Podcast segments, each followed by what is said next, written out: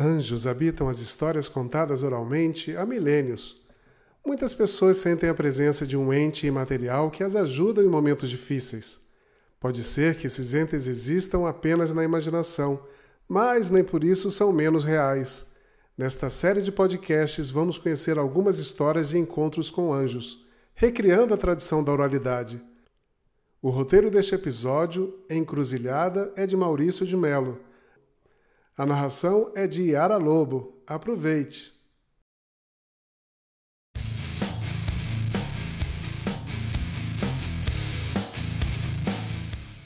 Eu saio daquela festa pensando que não deveria ter saído de casa. Não encontrei ninguém que gostaria de encontrar. Não conheci ninguém que deveria conhecer. Não ouvi nenhuma palavra que gostaria de ouvir. Não falei nada que gostaria de ter dito. Foi uma uma não festa. Mas simplesmente também não queria ir para casa. Não havia nada para mim em casa. Não havia lugar para mim no mundo naquele momento. O não continuaria prevalecendo. Não tive filhos, não mantive a relação com a pessoa que eu queria, não tinha o emprego que eu gostaria. Não estava sequer vivendo na cidade que eu gostaria de estar vivendo. A não festa era só mais um exemplo da não vida que eu estava vivendo. Quanto mais eu pensava, mais nãos vinham à minha mente. Porque tudo me era negado. Eu eu estaria sendo punida? Que tipo de maldade eu fiz para todas as portas se fecharem para mim? Ou que porta errada eu entrei para chegar em um corredor de portas fechadas? Entro no carro e percebo que não tenho para onde ir. Não consigo de forma alguma pensar em ir para casa. Mas eu não posso ficar na rua. Será que eu estou sofrendo de depressão? Ao mesmo tempo que penso nisso, vem um pensamento seguinte: será que se eu morrer, esse sofrimento acaba? Mas logo afasta esse pensamento. Não, eu não quero morrer. Eu quero viver. Mas eu não sei como dar o próximo passo. Que direção seguir? O que fazer? Eu tenho que fazer alguma coisa. Não posso continuar dentro do carro, por exemplo ainda mais essa hora da noite. Aliás, qualquer hora do dia é perigoso ficar dentro de um carro. Então, uma sensação de urgência começa a me movimentar, uma sensação muito forte. Sinto meu coração acelerado, como se eu me colocasse em alerta máximo. Não posso ficar mais nenhum segundo ali, eu digo para mim mesma.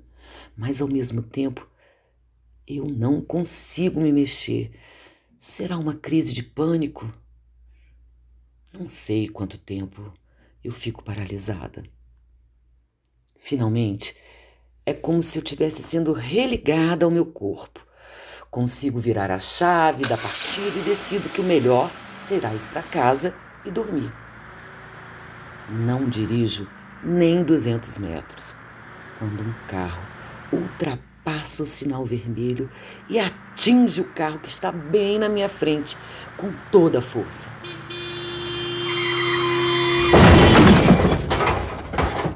O carro capota com impacto, mas o carro que o atinge não sofreu tanto dano.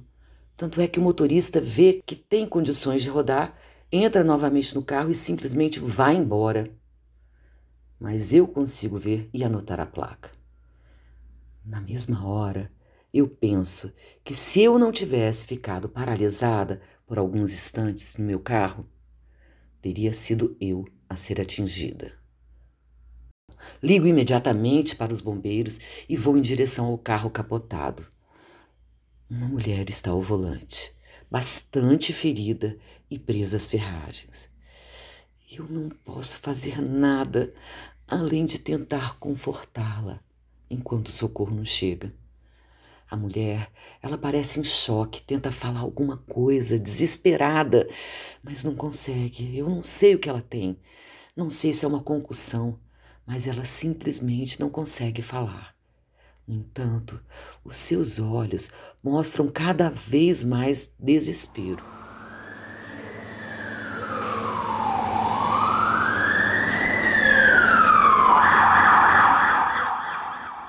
Felizmente, os bombeiros chegam rápidos e com eficiência retiram a mulher de dentro do carro. Está escuro, mas de repente, no meio daquela confusão, eu vejo uma bolsa de bebê, daquelas grandes, fofinha, colorida, dentro do carro. Eu gelo. Será que tinha uma criança no carro? Onde estaria a criança? Eu mostro então para os bombeiros a bolsa e eles começam a procurar em volta. Não encontram nada. Mas eu não consigo tirar da cabeça o rosto de desespero daquela mulher. Mas eu não tenho o que fazer. Os bombeiros procuram mais alguns minutos e não encontram nenhuma criança. Vou andando em direção ao meu carro e, ainda com o coração batendo bem forte, o desespero daquela mulher na minha mente. Ao chegar próximo do meu carro, pelo lado do motorista, paro antes de abrir a porta. Algo me leva para o outro lado do carro e de cabeça para baixo, encaixada entre o asfalto e a parte de baixo do meu carro, está a cadeira de bebê. Meu impulso é virar a cadeira, apesar do pavor de ver um bebê destroçado pelo impacto. Mas eu resisto ao impulso e grito para os paramédicos que ainda estão aqui. Eles vêm correndo e, com todo cuidado, retiram a criança, que está com apenas algumas escoriações, mas não parece em estado muito ruim.